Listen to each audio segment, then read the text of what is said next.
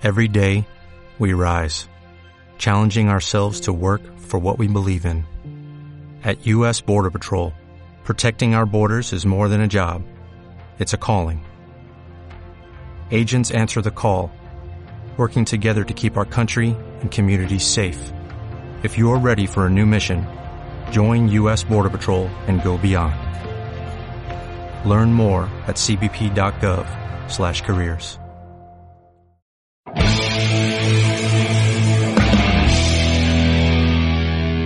Foco Salubre, achicando la pandemia.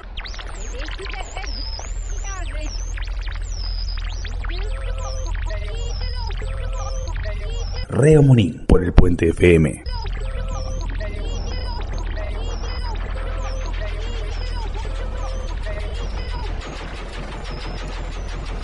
Foco Salubre, Foco Salubre.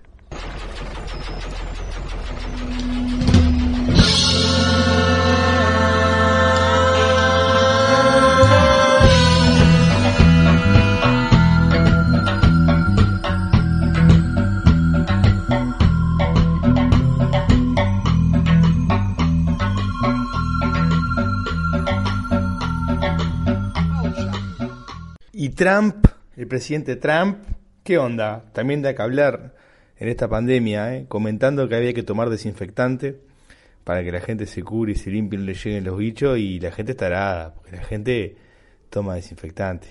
Es impresionante. ¿eh? Este, y Estados Unidos siempre con esa escepticidad de que a ellos no les va a pasar nada, porque son USA, porque son América, y se están muriendo apilados, se están muriendo apilados, está complicado, pasó a ser el país más complicado en poco tiempo Estados Unidos en esto de la pandemia. Y, y revisando papeles encontré una canción que le hice a Trump hace muchos años, cuando, va, muchos no, un par de años, cuando estaba haciendo su campaña, cuando no era presidente todavía, estaba haciendo la campaña presidencial. Y, y me acuerdo que hacía campaña con eso, ¿no? Con evitar compartir espacios con los latinos y con los extranjeros, hacer un muro, aislarse. Y miren cómo les salió el tiro por la culata. Ahora tienen que aislarse obligatoriamente por temas de salud. Y bueno, son cosas que, que a veces la vuelta de la vida te da. Quería compartir con ustedes esta canción que se llama Ser hijo de Trump. Que habla de eso, ¿no? De que todos, en, en definitiva, los yanquis quieren salvarse y considerarse hijos de Trump, hijos de la misma sangre, rubios, arios, con el pelo naranja y ese bronceado eh, californiano que tiene Donald. Eh, y bueno, un poco hablando un poco de, la situación actual de Estados Unidos en este foco salubre, va esta canción. Evitar compartir oxígeno con cualquier latino, como si fuera fácil verlos viviendo aquí. Se sentó junto a mí musulmán que encima lleva mochila y hay mucho negro en la vuelta y yo solo puedo pedir Trump, ser hijo de Trump, tras su muro disfrutar mi arma con municiones. Hay que desinfectar USA que se llenó de mexicanos cabrones vendiendo droga. Y pensar que la otra vez el presidente era un tanto oscuro y hasta una mujer quiso gobernar USA, menos mal que llegó. Donald pa' poner la casa en orden. Todo lo antiamericano. Bombardeamos o lo echamos de aquí. Trump, ser hijo de Trump, tener su pelo y su piel y arma con municiones. Volver a tu tierra, buey, me cansé ya del Islam y de los maricones. Trump, ser hijo de Trump y tras su muro disfrutar mi arma con municiones. Hay que desinfectar la ciudad que se llenó de mexicanos cabrones vendiendo droga. Ser hijo de Trump, eso es lo que más o menos todos y todos queremos en el fondo y nos cuesta admitir. Vamos a escuchar ahora un fragmento, un saludo de alguien que nos llega persona muy querida para mí, que es Pablo Javier Bengochea, pero creo que para todos los uruguayos, para los que somos de Peñarol más, pero para los uruguayos también porque le ha dado mucha alegría a la selección uruguaya. Hay que sacarse la camiseta en este tipo de cosas. Este saludo de Pablo Javier Bengochea, riverense, con acento español, una cosa muy rara, un menjunje de dialectos en esa cabeza, Pablito, un menjunje de dialectos, un poco Rivera, un poco de España, un poco de Montevideo, y ahora también en Perú. Y vamos a escucharlo de la mano de Diego López, que le consigue siempre audios muy lindos. Y ya que estamos en Rivera, se me ocurrió qué lindo que es Rivera, que sé que está de Brasil. Y dije, vamos a poner un poco de música brasilera, que hace tiempo que no compartimos música brasilera aquí en Foco Salubre. Y le quiero compartir la banda Titas, una banda emblemática, este, que tiene más de 30 años de trayectoria, que vino a tocar el Montevideo Rock hace un par de años extrañamos los recitales grandes y extrañamos un poco ver a Titás como tuvimos la suerte de verlo. Así que esta canción, comida e agua, bebida e agua, comida e pasto, comida, fomitiqué, es lo que vamos a escuchar porque la gente con esto de la pandemia quiere comer, están las ollas populares, la gente se junta a comer, se junta a beber.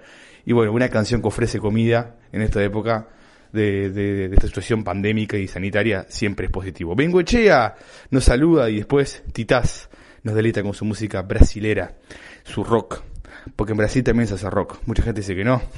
Escuchen, estás en foco salubre. Bueno, buenas noches, bueno, buenos días, porque yo no sé qué hora es ahí en, acá en Montevideo, eh, allá en Montevideo, en Perú, bueno, no sé, estoy medio entreverado, porque les habla Pablo Bengochea este, a mí el ministro Talvi me ofreció volverme, pero la verdad que no hay dudas que ya me volví antes porque me pegaron una patada en el trasero hace poco tiempo porque no le gané a nadie y bueno, lamentablemente ya regresó al país, pero bueno, no hay dudas que simplemente quería saludarlos porque estoy escuchando este programa que es una cosa bárbara que se llama Foco Salubre y no hay dudas que es como un gol de media cancha, ¿no? Ponerlo con el pincho para arriba, así que bueno, les mando un saludo grande.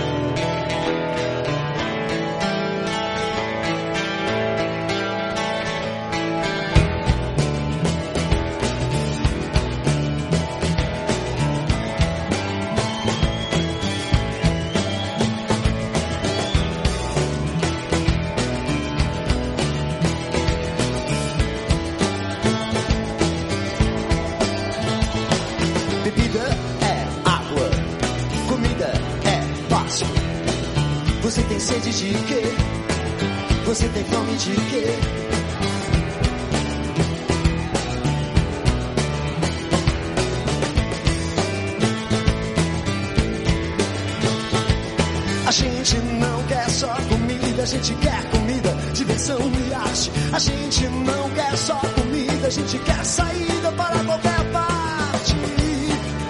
Para qualquer parte.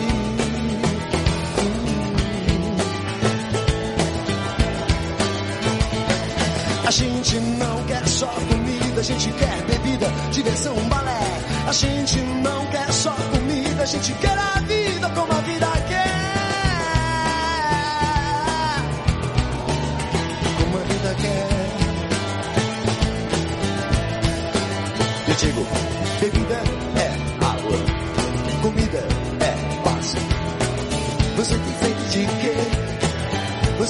de quê? A gente não quer só comer, a gente quer comer e quer fazer amor. A gente não quer só comer, a gente quer prazer pra aliviar a dor. A gente não quer só dinheiro, quer dinheiro e felicidade. A gente não quer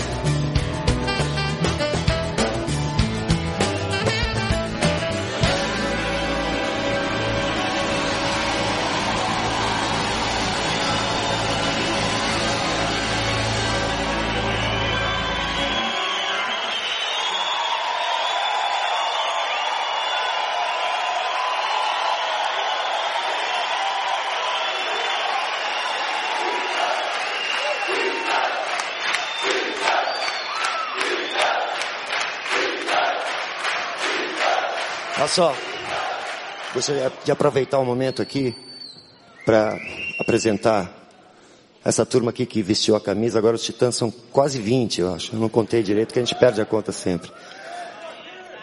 Antonella e Mariana nos violinos, maravilhosas. Violoncelos, Flávia e Cássia. As titãs. Na harpa, maravilhosa Cristina que está esperando.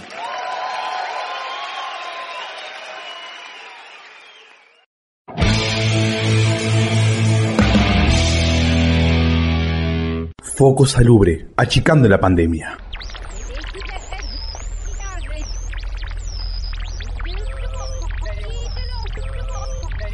Reo Munín por el Puente FM.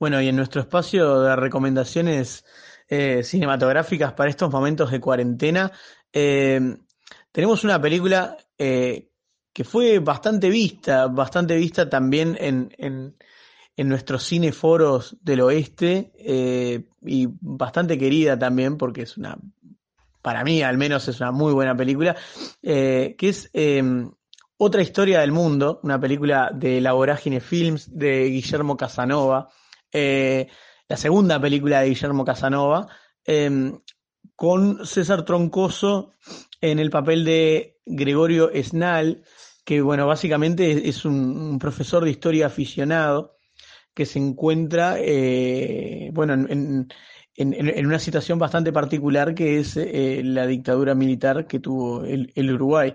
La película trabaja también algo interesante que es que no son los primeros años de la dictadura, sino que justamente es la transición en, en los últimos momentos este, y en el interior de, de nuestro país.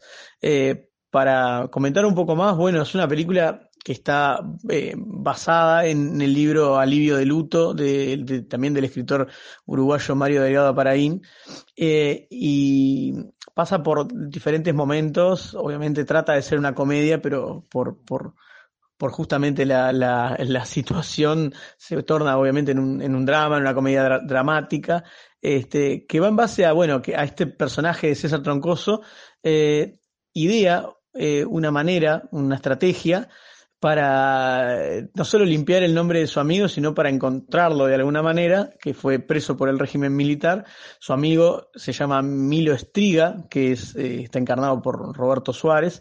Este, y bueno, básicamente la estrategia que tiene César Troncoso eh, en, la película es, es dictar un curso de historia antigua en un centro comunal de, del interior y de alguna manera bastante particular y bastante eh, ¿cómo se podría decir? Eh, eh, paradigmática, propone a, la familia Estriga como, como bueno, como habitantes de, ciertas partes de la historia, como, una, como, un, digamos, un modelo de burlarse de alguna manera de, del régimen y, de los que estaban llevando a cabo, principalmente en esa, en esa zona, este, en, en, esa área eh, bueno, del régimen militar, que está encarnado por el, el, el está el, personaje del coronel eh, Valerio, que es Néstor Gusini, este, y, y bueno, este, suceden, tienen una cantidad de, de, momentos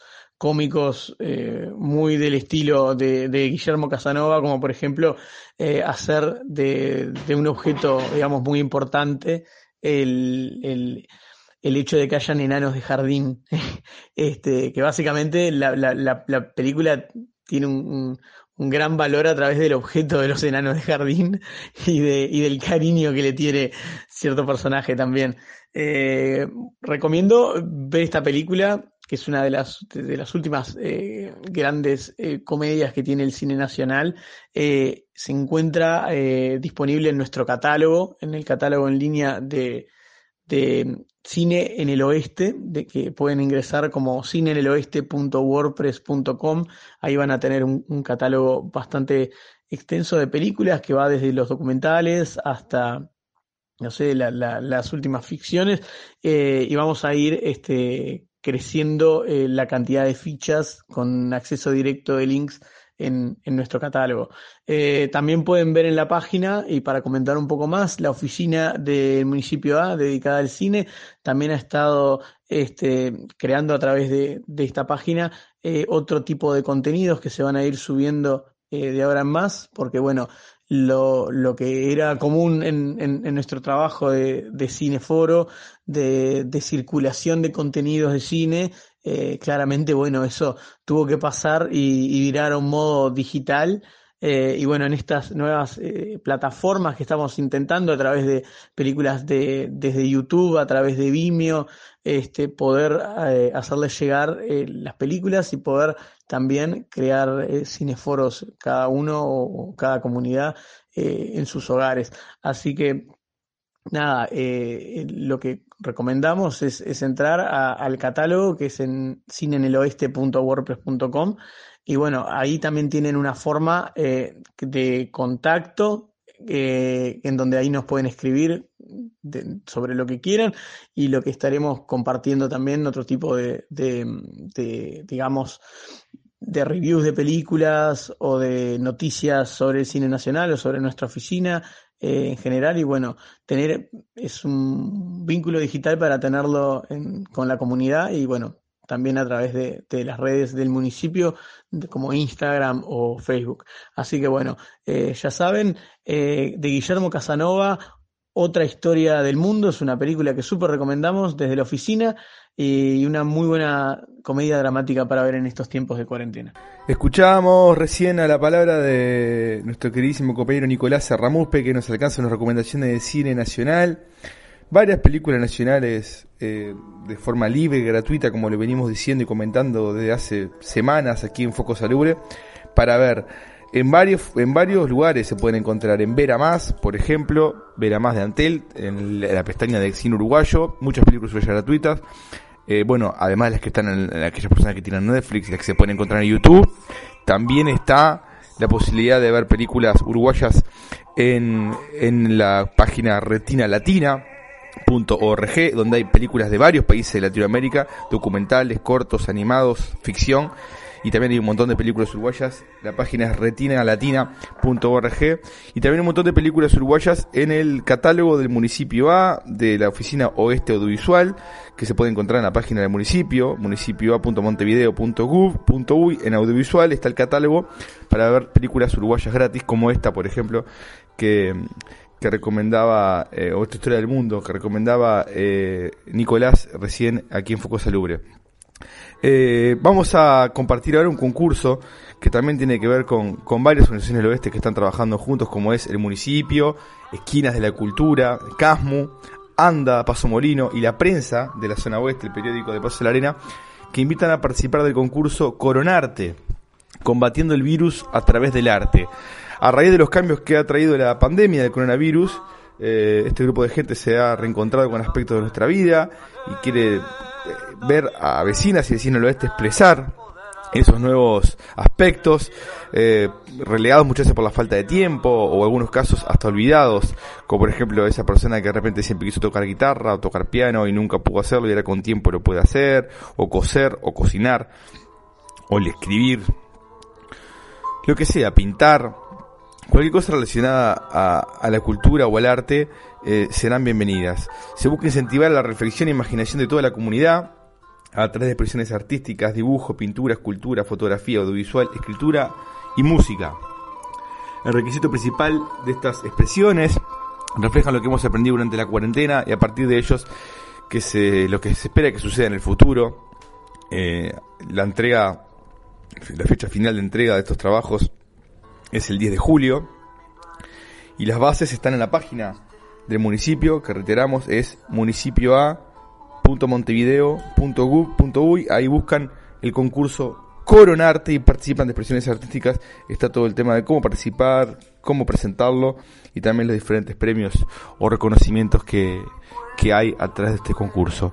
Eh, seguimos también aquí repasando en Foco Salubre diferentes versiones musicales de artistas o grupos de artistas que van este, versionando canciones de otros. Lo hicimos eh, en el programa pasado con el grupo de coros, los siete coros de Montevideo que versionaron la canción de cuatro pesos de propina Mi Revolución, varios artistas que se han juntado en sus casas a hacer música. Y esto es una producción que realiza Magnolio Sala, el grupo Magnolio, donde también están las radios del Sol, Urbana, eh, Latina y El Espectador y también su sala de espectáculos con varios los artistas uruguayos hacen la versión de Adagio de mi país de Rosa y son muchísimos los cantantes que, que participan, eh, cantantes y eh, músicos y músicas eh, en esta versión de Rosa que vamos a escuchar ahora. Alejandro Balvis, Lea Benzazón, Emiliano Branchiari, Tabaré Cardoso, Mario Carrero, Maya Castro, Julio Covelli, Diego González, Nico Grandal, Fede Lima, Edu Pitufo Lombardo, David Mattioli, Guzmán Mendaro, Emiliana Muñoz, Jorge Nasser, Tabaré Rivero, Poli Rodríguez, Luciano Superville y Agustín Amoe de la producción. Estuvo a cargo de Maxi Pérez de este trabajo, la edición de Juanjo Martí y la colaboración también de Rodrigo García. Magnolio Sala presentó en todas sus redes sociales este video de varios eh, artistas uruguayos cantando entonces este tema de Rosa y lo compartimos aquí en Foco Salubre.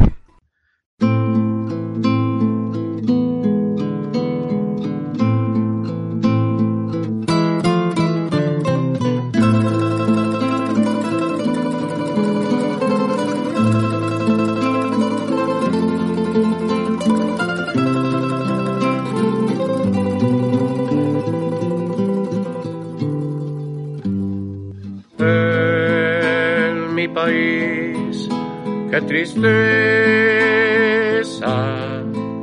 la pobreza y el rencor.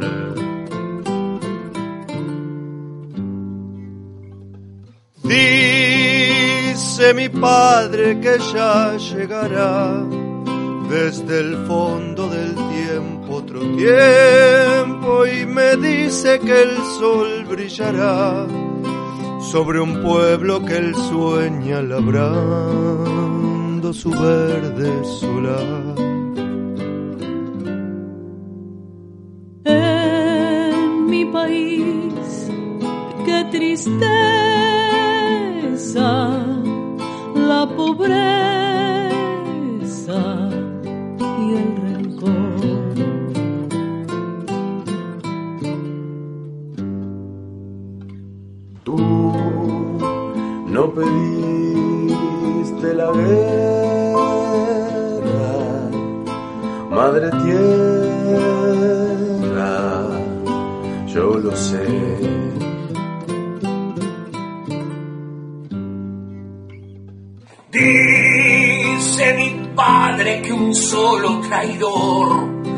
Puede más que mil valientes. Él siente que el pueblo en su inmenso dolor hoy se niega a beber de la fuente clara del honor.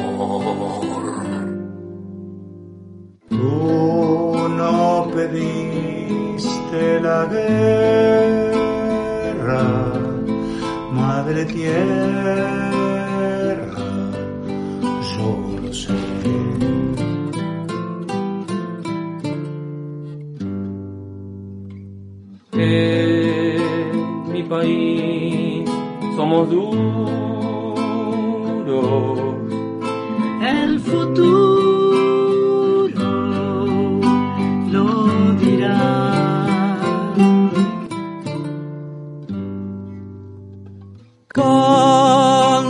mi pueblo una canción de paz. Detrás de cada puerta está alerta mi pueblo y ya nadie podrá silenciar su canción y mañana también cantará. En mi país somos duros, el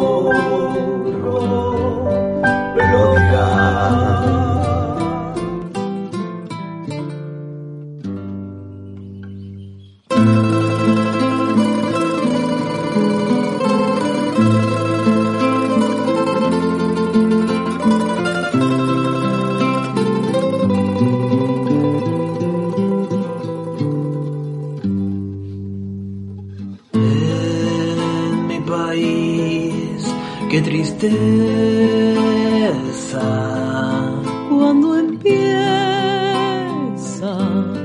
a amanecer.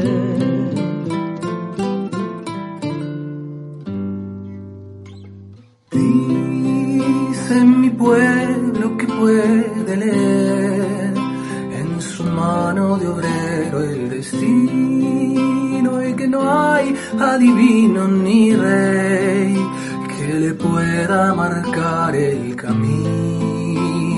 va a recorrer. En mi país, que tibieza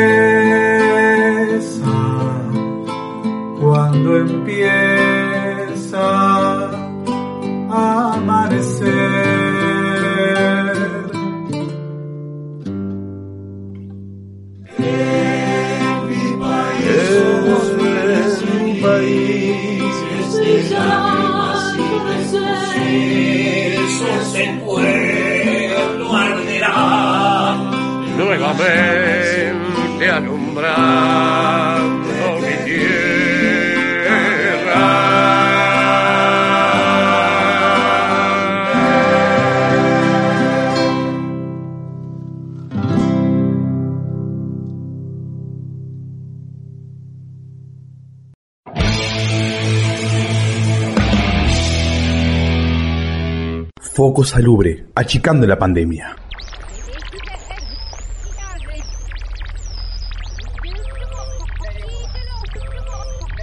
Reo Monín por el Puente FM.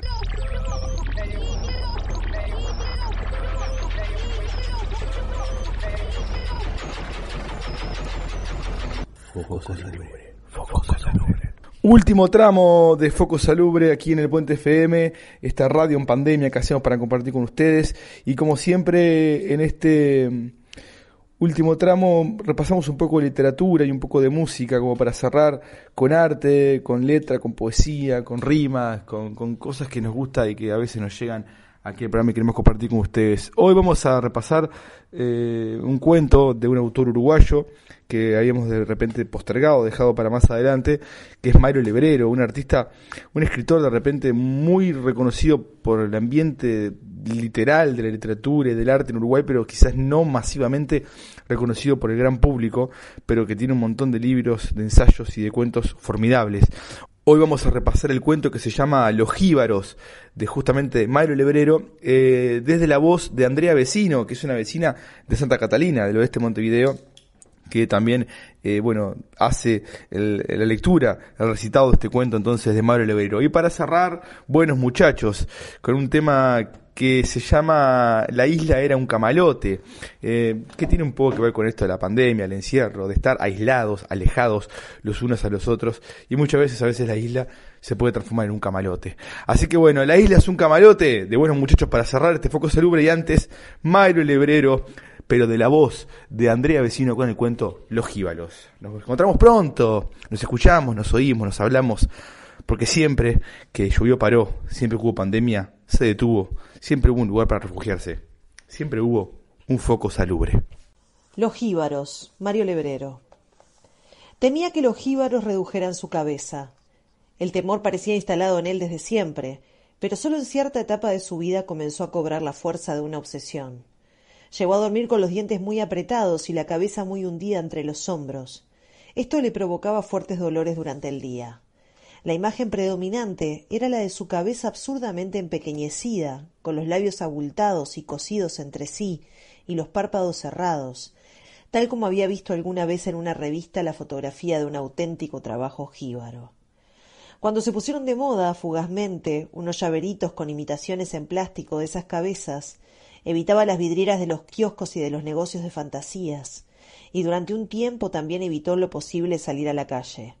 Y cuando el tormento lo acució a un grado difícil de tolerar, consultó a un terapeuta. Este le hizo ver que probablemente se tratara de un complejo de castración derivado del Edipo.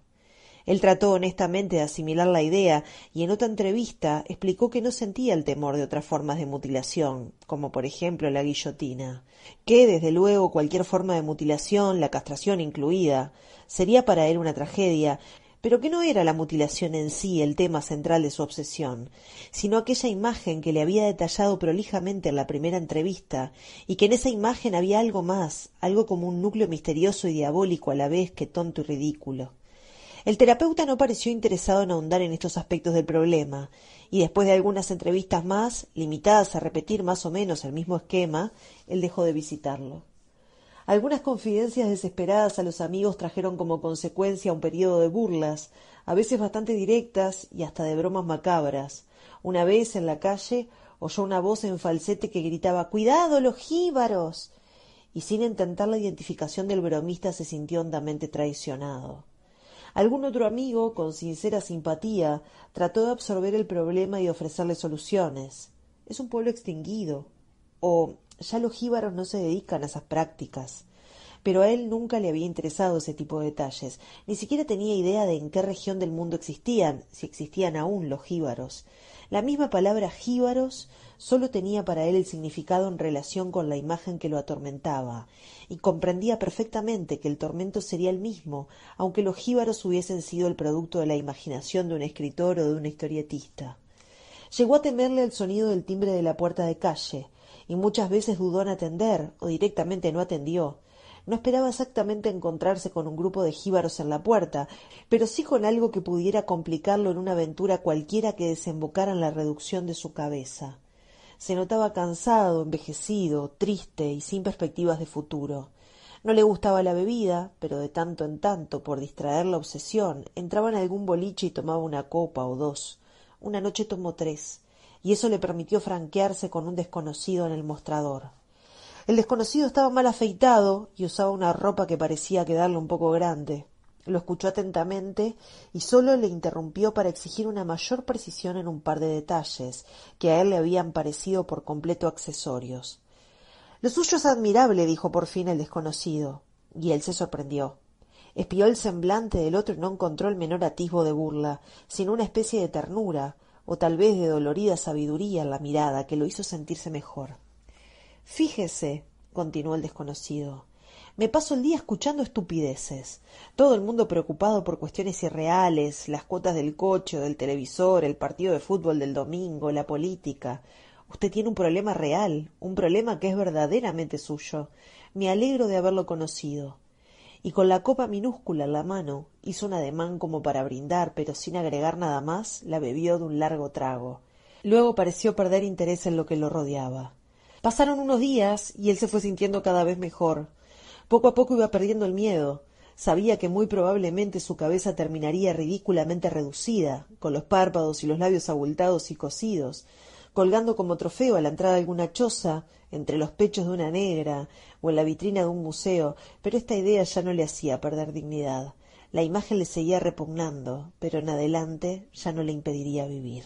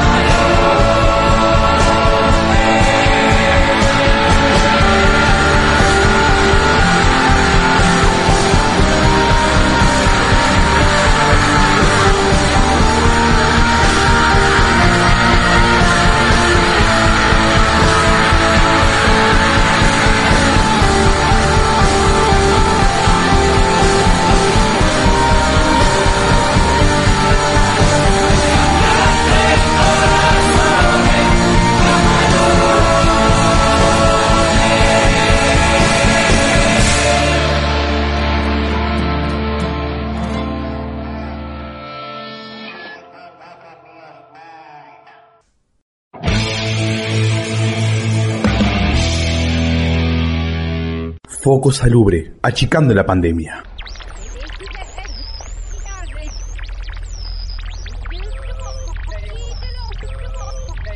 Reo Munín por el Puente FM.